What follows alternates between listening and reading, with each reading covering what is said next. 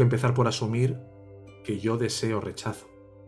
Y esto cuesta, porque me he contado tantas veces que el rechazo me lo hace alguien y es al margen de mi deseo. Uso a mi hermano para que le dé forma a mi propio autorrechazo, a mi propio sentido de no merecer amor. Y entonces el otro tiene que obedecer, porque todo lo que aparece en nuestra experiencia, como nos dice el primer principio de la noble sabiduría, es una representación de nuestra mente. Aunque de forma objetiva el otro tú lo veas que está diciendo cosas y, objetivamente puedes decir, pues me está insultando, pues me, pues me está hablando mal, pues me está levantando el tono. Eso no tiene nada que ver con el valor que yo le doy y el deseo que yo siento como ego, distorsionadamente, por querer sentirme rechazado, por creer que no merezco amor y por lo tanto ese deseo que es la basana es lo que técnicamente va imbuyendo cada una de las capas de los diferentes cuerpos. Y me explico para que lo veas muy claro. La basana forja el cuerpo. La fabricación del cuerpo es el resultado de un deseo del ego por experimentarse como un ser separado, como una entidad separada. Para eso tiene que crear un cuerpo o fabricar un cuerpo. Entonces lo primero que se fabrica es el nivel más sutil. Desde el deseo se fabrica lo que sería una idea, un concepto del yo, que como es una invención por ser un pensamiento, necesita de ir densificándose desde ese nivel sutil de lo que es una idea, un constructo, hacia cada vez niveles más y más físicos, porque al tocar con la realidad física aparente, que a través de los cinco sentidos se vuelve tremendamente real y, vívida para nosotros como es un cuerpo, yo voy a tener como una gran certeza por las sensaciones, los olores de mi propio cuerpo, la imagen de mi propio cuerpo, todo configura un holograma que da una sensación de absoluta realidad. Yo soy este cuerpo. Esa es la consigna definitoria fundamental del ego.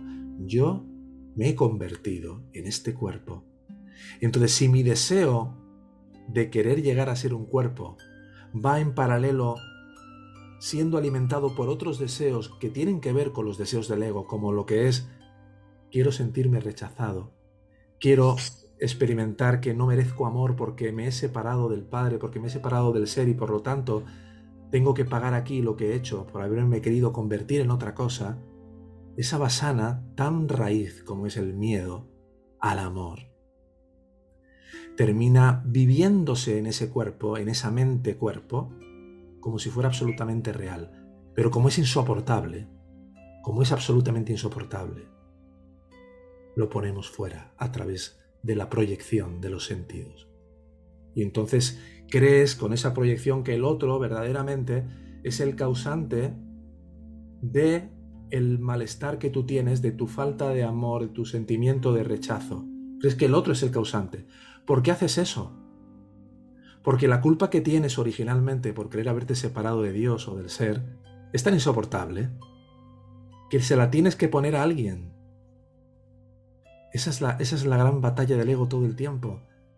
Todos son mis enemigos, todos son mis potenciales enemigos, todos me quieren rechazar, nadie me quiere, nadie me valora, nadie. Entonces tenemos que recoger esa proyección, tenemos que estar dispuestos a tomar esa forma de interpretarnos y a interpretar a los demás y rendirla de todo corazón.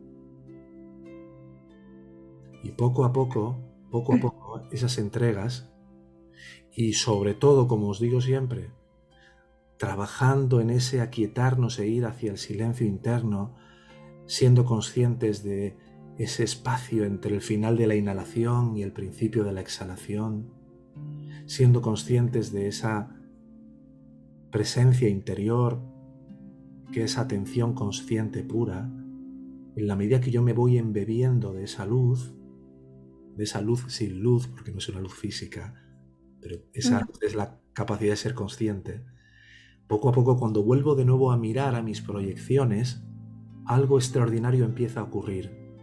Y es que encuentro más claridad en reconocer de que eso que creía que el otro me hacía realmente obedecía a ese deseo oculto. Me noto con más determinación para verdaderamente querer dejar de ver así a los demás. y me hago cargo de corazón, en estar dispuesto a soltarlo, a rendir, a renunciar radicalmente a esa manera de ver al otro, a pesar de que el ego me trata de seguir queriendo convencer siempre. No, pero está hablando así. No, pero mira, es que es absolutamente imposible que si yo renuncio a querer ver al otro como mi posible y mi potencial enemigo, me pueda sentir amenazado absolutamente por nada.